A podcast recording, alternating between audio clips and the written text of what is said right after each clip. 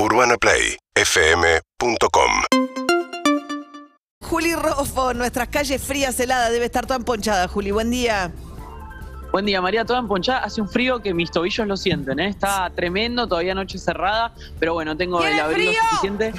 Sí, tengo frío, tengo frío, pero estamos bien. Estamos en eh, Belgrano, en la Clínica Zavala, en la puerta de la Clínica Zavala, porque acá está internado Felipe Petinato, el hijo de Roberto Petinato, en cuyo departamento se produjo eh, el incendio en el que a la vez murió el neurólogo Rod- Rodrigo Melchor Rodrigo, perdón.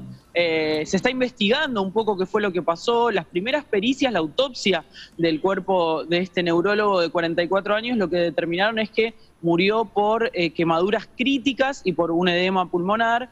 Pero ahora lo que se espera es que eh, se pueda contar con el testimonio de Felipe. Felipe, por lo que se informa, por lo que pudimos averiguar, está todavía muy descompensado en términos psiquiátricos sobre todo y sería trasladado en las próximas horas de hecho, hay bastante movimiento periodístico, movilero en la entrada de ambulancias, entrada y salida de ambulancias de esta clínica. Sería trasladado a otra clínica, la clínica Dharma, que es una clínica especializada en internaciones neuropsiquiátricas. Así que por ahí va la cosa por un lado. Ayer eh, hubo mucha conversación en los medios alrededor del perfil de este neurólogo que fue encontrado muerto eh, en el departamento de Felipe Petinato.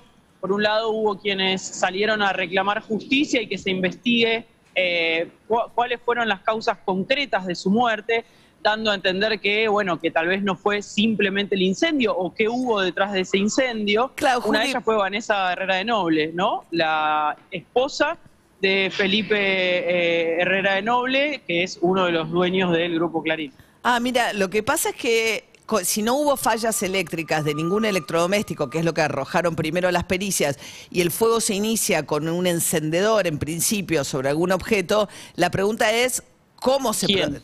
Claro, o sea, se abre la duda de si, de si que no fue un accidente en términos de lo que de si pasa hay con intención o no. claro, o, o qué Sí, fue. y ahí, ahí se suma la declaración de un eh, vecino muy cercano al departamento de Felipe Petinato, que en principio dijo que había escuchado una discusión eh, en el departamento en el que estaban tanto el neurólogo como, como él, como él que está internado acá. Entonces, bueno, falta co- completar con el testimonio de Felipe para saber un poco cuál fue la situación. Pero lo que se espera es, para tomarle declaración, que esté un poco más compensado, e incluso si él tuviera que cumplir con algún tipo de, de- de periodo de, de estar eh, detenido, demorado, si no está en condiciones psiquiátricas de afrontar, por ejemplo, una detención, bueno, eso puede ocurrir en una clínica psiquiátrica también.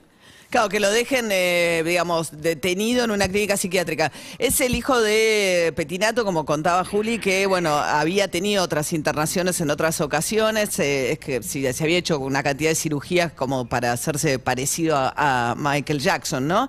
Que es su gran ídolo. Y que ha tenido otros problemas. Petinato originalmente le había como bajado la, la preocupación. Sí.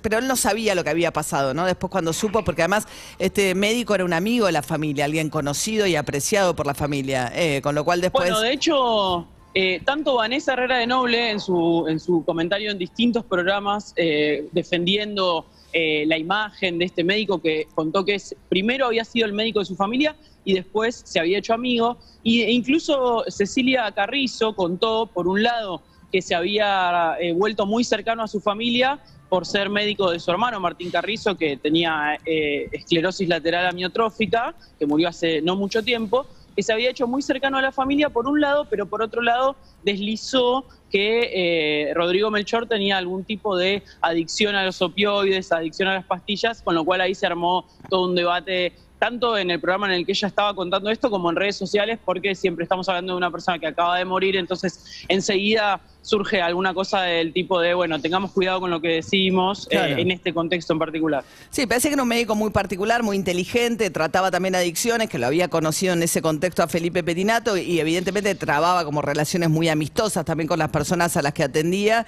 Estaba a la noche en una circunstancia, ¿no? En el departamento de Felipe y muere calcinado en circunstancias que, bueno, que, ahora están tratando de determinar las pericias cómo fue y cómo se inició ese incendio y qué es lo que le provocó la muerte, ¿no? Eh, Sí, sí, e- esa es la investigación. eh, en términos médicos se sabe qué es lo que le provocó la muerte, las Claro. quemaduras y el edema. Ahora, Claro. ¿cómo se produjeron o por qué se produjo el incendio? Es la gran pregunta respecto de determinar responsabilidades. Claro, una tragedia, la verdad. Eh, Tremendo. Una situación muy dramática. Bueno, gracias Juli Rofo, chupando frío en las calles de la ciudad de Buenos Aires. Abrigate. Hasta eh. luego. Hasta Sí, luego. estoy, estoy. Siete minutos para las siete de la mañana. Seguinos en Instagram y Twitter. Arroba Urbana Play FM.